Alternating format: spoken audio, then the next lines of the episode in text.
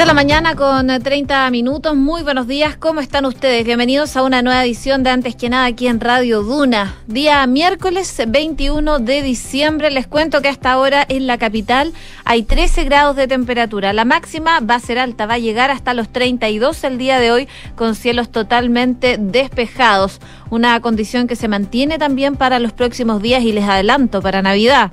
Nochebuena y Navidad. El sábado en la noche, bueno, la máxima va a llegar hasta los 32, probablemente para la noche va a bajar considerablemente, eh, dependiendo de la hora, por supuesto, y el domingo la máxima va a llegar hasta los 30. Si nos vamos a Viña del Mar y Valparaíso, a esta hora tienen 13 grados de temperatura, la máxima va a llegar hasta los 23 con cielos totalmente despejados. Si nos vamos a Concepción, 15 grados de temperatura, ya donde nos pueden escuchar en el 90.1. La máxima va a llegar hasta los 21, acompañado de nubosidad parcial durante toda la jornada. Y en Puerto Montt, 15 grados a esta hora, máxima de 22, cielos cubiertos con chubascos y vientos de entre 25 a 40 kilómetros por hora.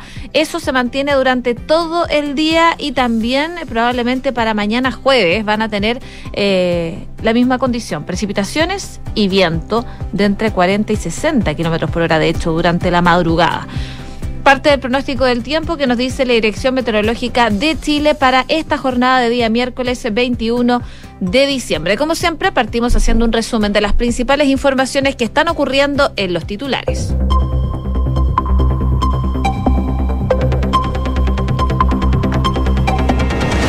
El gobierno presentó la primera política nacional contra el crimen organizado. El documento de 10 ejes busca enfrentar diversos hechos de violencia que se producen en el país con una inversión de más de 39 mil millones de pesos y el énfasis en el trabajo interinstitucional.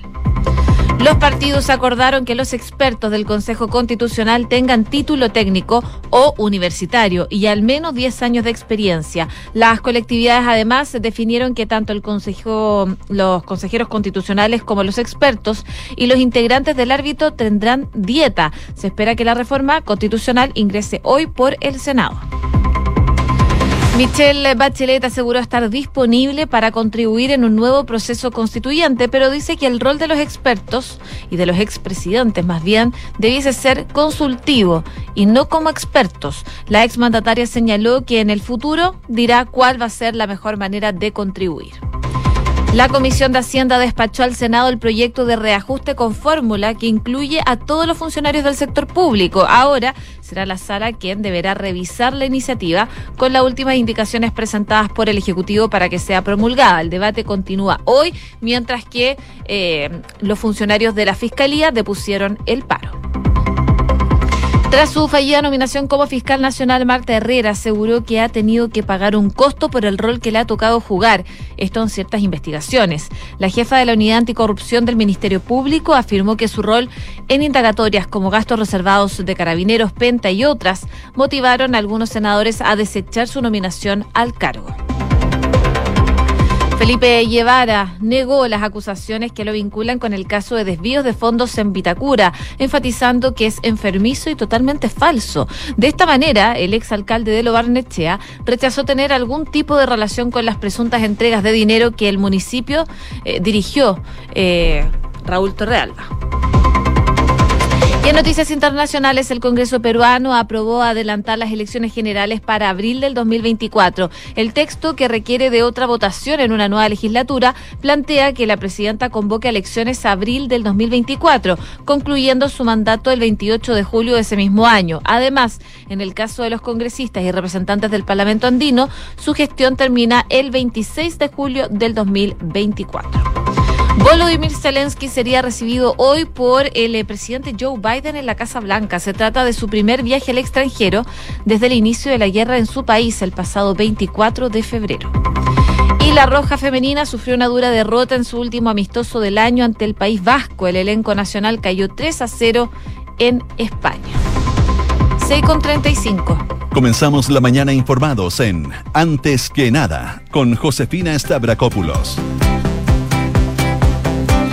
Y por supuesto partimos revisando las principales informaciones que marcan esta jornada. Una de ellas tiene que ver con eh, la delincuencia, porque el presidente Gabriel Boric recibió ayer la primera política nacional contra el crimen organizado del Estado de Chile, un documento de 10 puntos que busca enfrentar diversos hechos de violencia y que se producen, por supuesto, eh, en el país.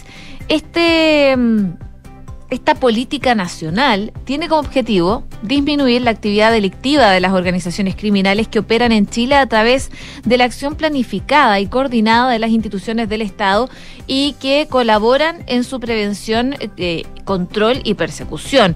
Este plan, como les comentaba los titulares, considera una inversión de más de 39 mil millones de pesos, con énfasis en el trabajo interinstitucional y comenzó a elaborarse en mayo pasado por un consejo compuesto por ministros del Interior y Seguridad Pública, Defensa, Hacienda, Justicia, Carabineros, el Estado Mayor Conjunto, la PDI, entre otros.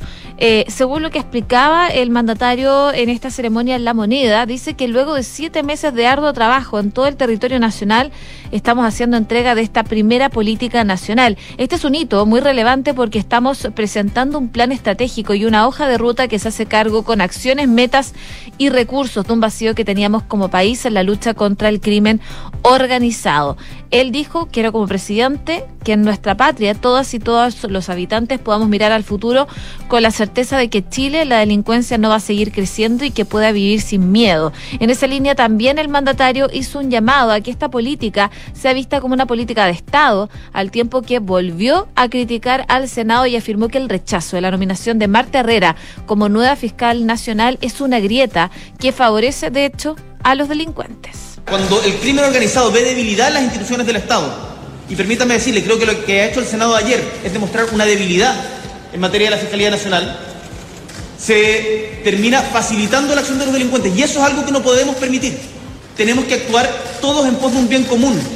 Salir de la pelea chica. La lucha contra la delincuencia y el crimen organizado tiene que ser una política de Estado en donde todas las instituciones y las diferentes tendencias políticas, cualquiera de estas sean, estemos detrás de un mismo objetivo que es garantizar la paz y la seguridad de los chilenos y chilenas. Bueno, a propósito de esta fallada designación, habló la protagonista, Marta Herrera. Ella estuvo en una conversación con CNN Chile y ahí abordó el resultado que vivió el lunes en el Senado, donde se rechazó su nominación para encabezar el Ministerio Público, afirmando que este resultado fue un costo, dice, por su rol en algunas investigaciones que involucran a personeros políticos. Herrera, recordemos, obtuvo 26 votos a favor, eh, bastante mm, lejos de los 32 que requería para ser ratificada el lunes como nueva fiscal nacional. Y ella afirmaba en esta entrevista que su rol en investigaciones como los gastos reservados en carabineros, que involucra a la ex subsecretaria Javiera Blanco, le pasaron la cuenta para convertirse en fiscal nacional. En la línea eh, afirmaba que en el caso donde se investigó a Blanco, y ella dice, lo digo responsablemente, yo siempre pensé que efectivamente había que seguir la misma regla para que los que estaban imputados en el caso, particularmente que era de gastos reservados, eh, como en general ha sido respecto a todos los casos en los que he trabajado. Dice, por lo tanto, dice, yo insistí muchísimo para que la ex subsecretaria Javiera Blanco fuera formalizada. En esta entrevista, Herrera también asegura que piensa que su actuar pasado incidió en algunos senadores, porque dice que algunos le dijeron y ella apuntaba principalmente a Iván Moreira, de la UDI, el senador Iván Moreira, que le había dicho, la verdad es que usted presentó un proyecto, pero usted no nos genera confianza. Entonces yo también digo, no genera confianza de que yo pueda hacer las cosas que yo proponía. Eh, dice, bueno, yo responsablemente tampoco tengo confianza en que los argumentos que se hayan vertido efectivamente sean los que corresponden acá he tenido que pagar un costo por el rol que me ha tocado jugar en ciertas investigaciones, dice Marta Herrera. Yo creo que es así y también lo digo con mucho respeto porque con mucho respeto también escuché las cosas que se dijeron de mí. Por lo tanto, creo que también, dice Herrera, puede decir lo que pienso. Consultada respecto a si el senador Pedro Araya eh, debió inhabilitarse en la votación por ser pareja de Javiera Blanco, Herrera estimó que ella em, no podía pronunciarse respecto de esos procedimientos, además que son más bien del Senado, pero sí le parece que para ella es importante decir las cosas directamente. Y enfatizaba que por eso ella eh, no se iba a involucrar en una relación ni le iba a referir relaciones personales, a diferencia de lo que sí hizo el senador Araya cuando le preguntaran directamente de por qué hay una funcionaria de la Fiscalía una periodista que la acompañó al trámite, que trabajaba para el Ministerio Público, que estaba con feriado legal y que tiene que ver esa pregunta. Eh, así que, bueno, parte de eh, las declaraciones que dio Marta Herrera eh, al día siguiente de su fallida designación como fiscal nacional apunta entonces a que esta designación falló básicamente porque ha tenido que pagar un costo por el rol que le ha tocado jugar en ciertas investigaciones, apuntando al caso de los fondos reservados, donde estaba involucrada Javiera Blanco, que es pareja del senador Araya, y también los casos Penta y otros motivos por los cuales motivaron a los senadores a destazar su nominación. 6 de la mañana con 41 minutos. Estás en Antes que nada con Josefina Stavrakopoulos. Duna 89.7. Y hasta la oficina del presidente del Senado, Álvaro Elizalde, llegaron los técnicos y parlamentarios de los partidos que firmaron, recordemos la semana pasada, este dominado Acuerdo por Chile. El objetivo de la reunión era básicamente resolver los últimos nudos que quedaban pendientes respecto de este proyecto de ley del pacto constitucional que debe tramitarse en el Congreso para poder habilitar este proceso constituyente 2.0. Eso se espera que ingrese hoy día y probablemente lo va a hacer por el Senado. Y pese a que las colectividades intentaron que el documento del acuerdo fuera lo más exhaustivo posible, aún así quedaron algunos elementos pendientes por resolver. Esos puntos son los que los dirigentes de las colectividades han estado tratando de destrabar durante los últimos días mientras, en paralelo, un grupo de técnicos liderados por el abogado socialista Gabriel Osorio va redactando con la ayuda del resto de los abogados el contenido de lo que sería la moción parlamentaria. Bueno, en la reunión de ayer participaron varios parlamentarios eh, y uno de los primeros nudos que se resolvieron durante el encuentro fue la dieta que van a tener los futuros 50 consejeros constitucionales, los 24 integrantes de la comisión experta y los 14 juristas que formarán parte de la comisión técnica de admisibilidad. Según eh, fuentes conocedoras que publica la tercera, eh, los partidos cuentan con que los consejeros tendrán una remuneración de 60 UTM es decir, de 3 millones de pesos. Los expertos de la comisión van a recibir una dieta de 30 UTM, mientras que los juristas que serán parte del árbitro se les pagará 10 UTM por sesión con un máximo de tres sesiones al mes. El otro nudo pendiente tiene que ver con los requisitos para ser expertos. El Partido Comunista y el Frente Amplio fueron muy enfáticos en defender que esos requisitos no fueran tan exigentes para evitar que se elitice de alguna forma eh, estos especialistas. Por lo mismo, estaban en contra de, por ejemplo, eh, exigir título profesional o técnico y de pedir un número muy elevado de años de experiencia. Bueno, finalmente eh, se impuso la voz mayoritaria de que los 24 expertos deben tener al menos 10 años de experiencia y se les va a exigir tener un título universitario o técnico. Los 14 juristas que integrarán el comité técnico de admisibilidad deberán tener al menos 12 años de experiencia profesional y un título universitario, similar a los requisitos que tienen los abogados integrantes de las Cortes. Y respecto a los escaños reservados, los dirigentes acordaron que serán proporcionales a la votación total obtenida a nivel nacional. El margen mínimo de elección será del 1,5% de los votos y de esta forma las colectividades estiman que los pueblos originarios deberían tener al menos dos escaños. En cuanto a la paridad, el asunto sigue pendiente. El acuerdo definió que existirá paridad de entrada y de salida, pero no especificó la regla para implementarla. Hasta ahora eh, no se ha podido eh, confirmar que el cálculo de la paridad será a nivel nacional. Eso, por supuesto, está por verse. Así que se estaban analizando ya los últimos nudos respecto de esta propuesta de reforma constitucional que debería ingresar hoy día eh, por el Senado. A propósito de lo mismo, en nada personal estuvieron hablando con la presidenta del Partido Socialista, Paulina Bodanovich, respecto del Consejo Constitucional. Escuchemos lo que dijo. El reglamento, de hecho, entiendo, yo no he hablado con, con nadie de ellos, pero entiendo que lo están redactando entre las secretarías del Senado y de la Cámara de Diputados.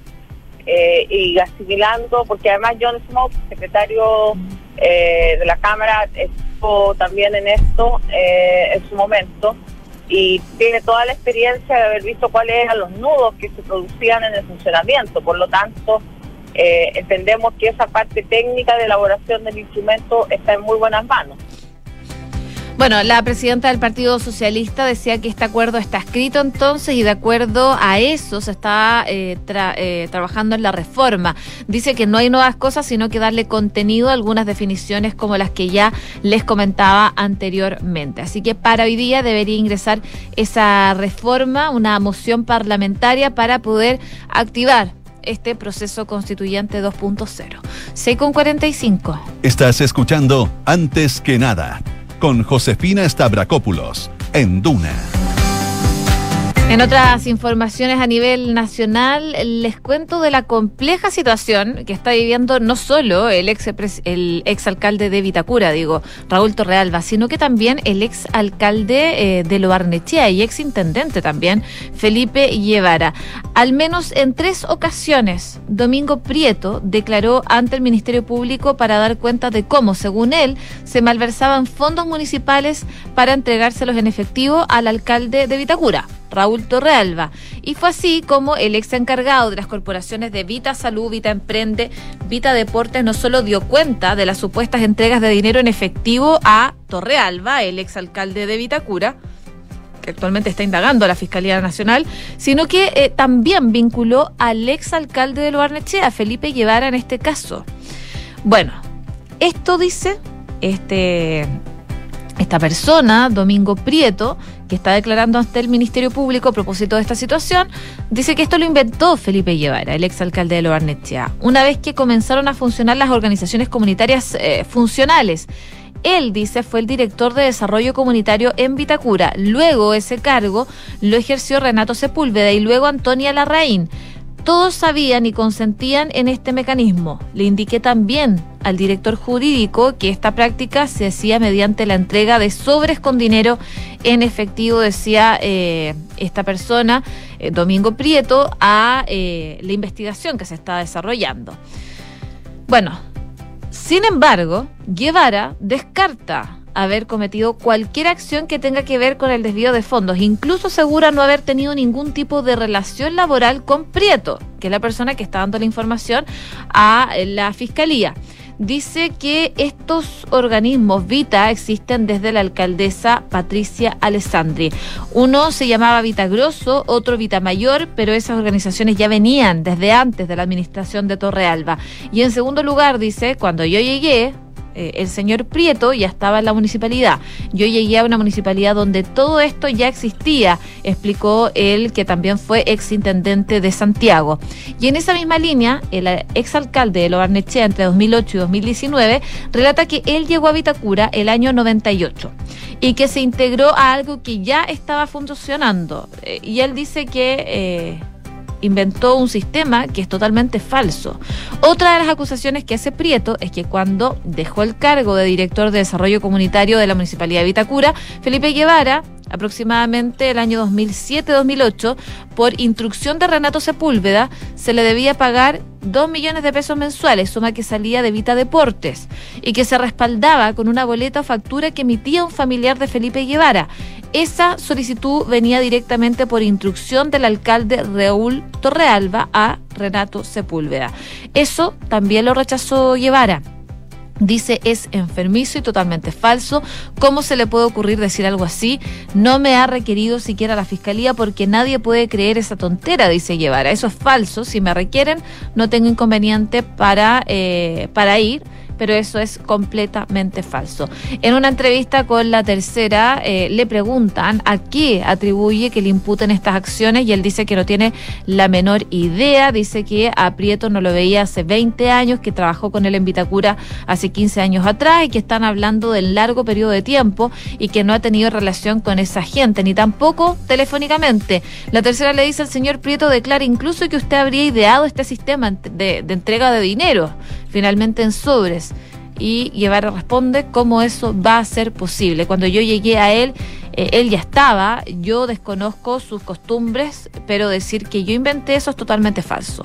Yo no tenía ninguna relación con él, en nada del municipio, todo esto me parece muy raro y me deja bastante molesto, decía Felipe Guevara, que se defiende ante estas acusaciones que lo vinculan, en este caso de desvíos de fondos de la municipalidad de Vitacura. Esto antes de que él fuera alcalde de Loarnechea, cuando él trabajó un tiempo en la municipalidad de Vitacura. 6 de la mañana con 50 minutos. Escuchas antes que nada con Josefina Stavrakopoulos. Duna.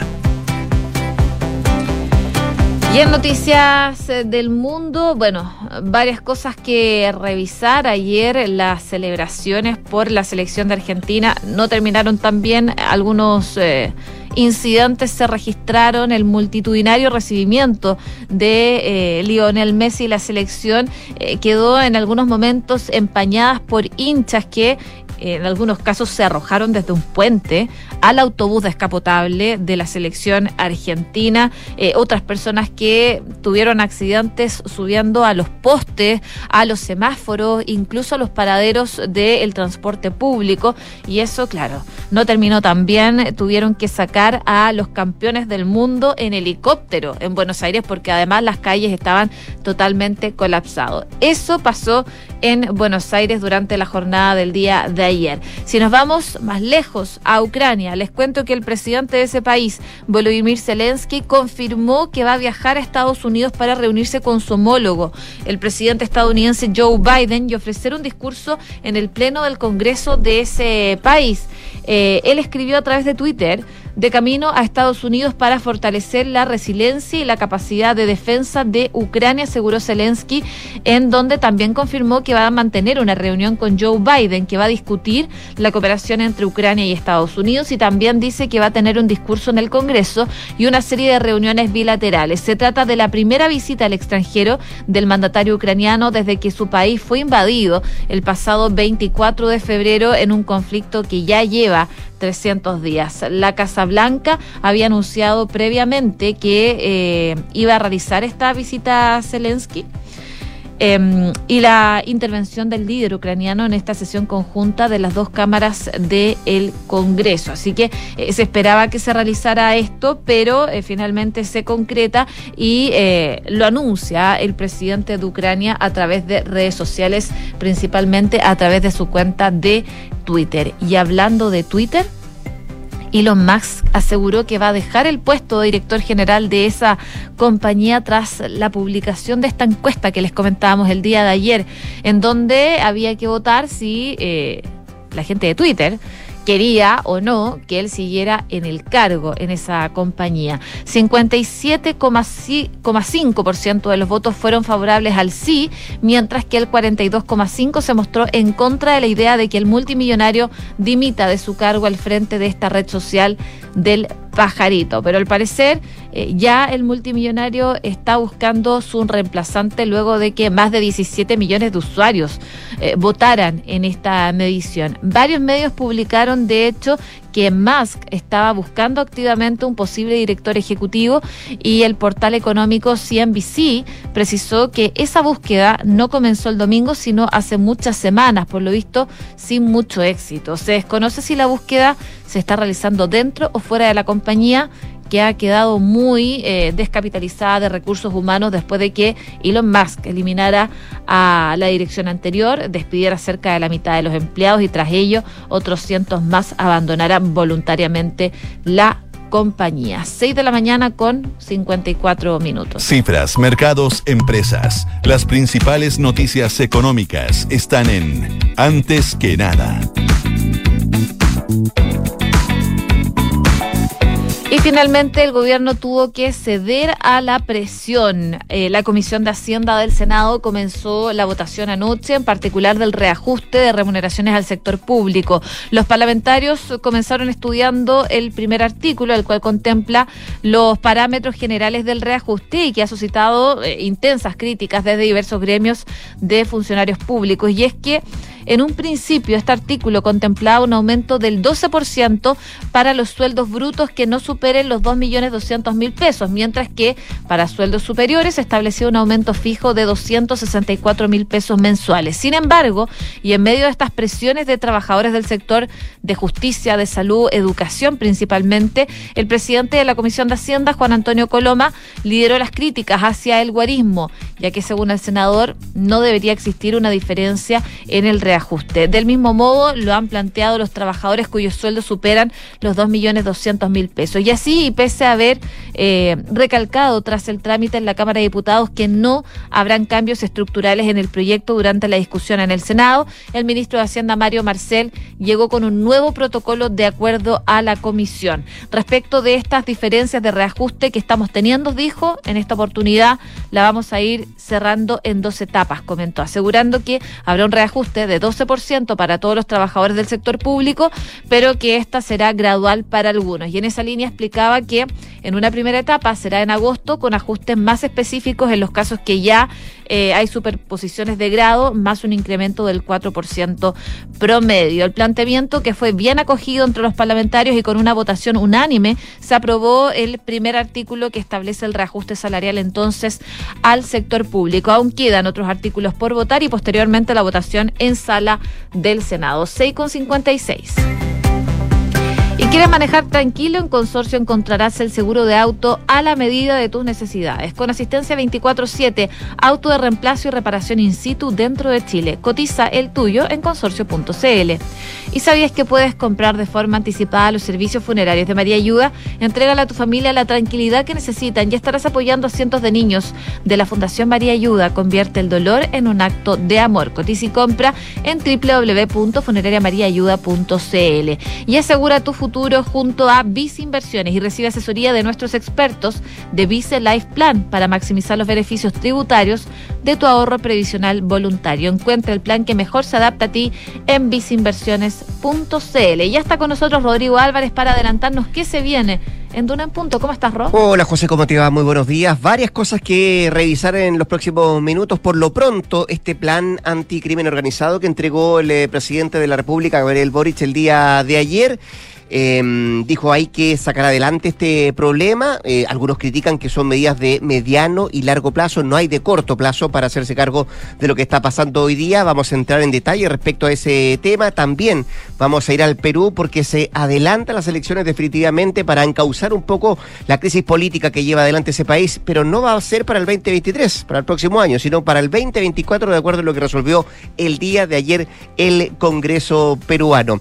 Pendientes también de cómo van los acuerdos constitucionales, la reforma constitucional que va a dar viabilidad, eh, movimiento a este tema, va a ingresar hoy día al Congreso y se van despejando algunas dudas. Por lo pronto se dice que los que van a ser consejeros constitucionales van a tener que tener un título técnico o universitario y al menos 10 años de experiencia. ¿Va a haber dieta? Claro que sí. También para el árbitro y para los expertos, de acuerdo al texto que eh, emanó del trabajo que están haciendo los partidos políticos. Y por si fuera poco, un pelito más a la sopa de lo que significa el fiscal nacional. Esto porque a la remetida del presidente Boric contra la Cámara Alta, contra el Senado, que rechazó el nombre de Marta Herrera, eh, a los cuestionamientos también a las ministras que llevaron adelante el diálogo, como la ministra de Justicia, también la ministra de las Express, se suma hoy día una entrevista de Marta Herrera que dio el día de ayer, donde da cuenta que otro de los em, que participan de la quina eh, y que hoy día está todavía como posible nombra que puede ser nombrado como fiscal nacional tuvo reuniones con algunos dirigentes de la Unión Demócrata Independiente. Salió a defenderse Ángel Valencia, que es el aludido por Marta Herrera. Le contamos detalles en un rato más en Duran Punto a propósito de todo el escándalo que se ha generado a raíz del nombramiento del futuro fiscal nacional de nuestro país. Hacemos una breve, muy breve pausa comercial y seguimos revisando informaciones aquí en Duna, el 89.7.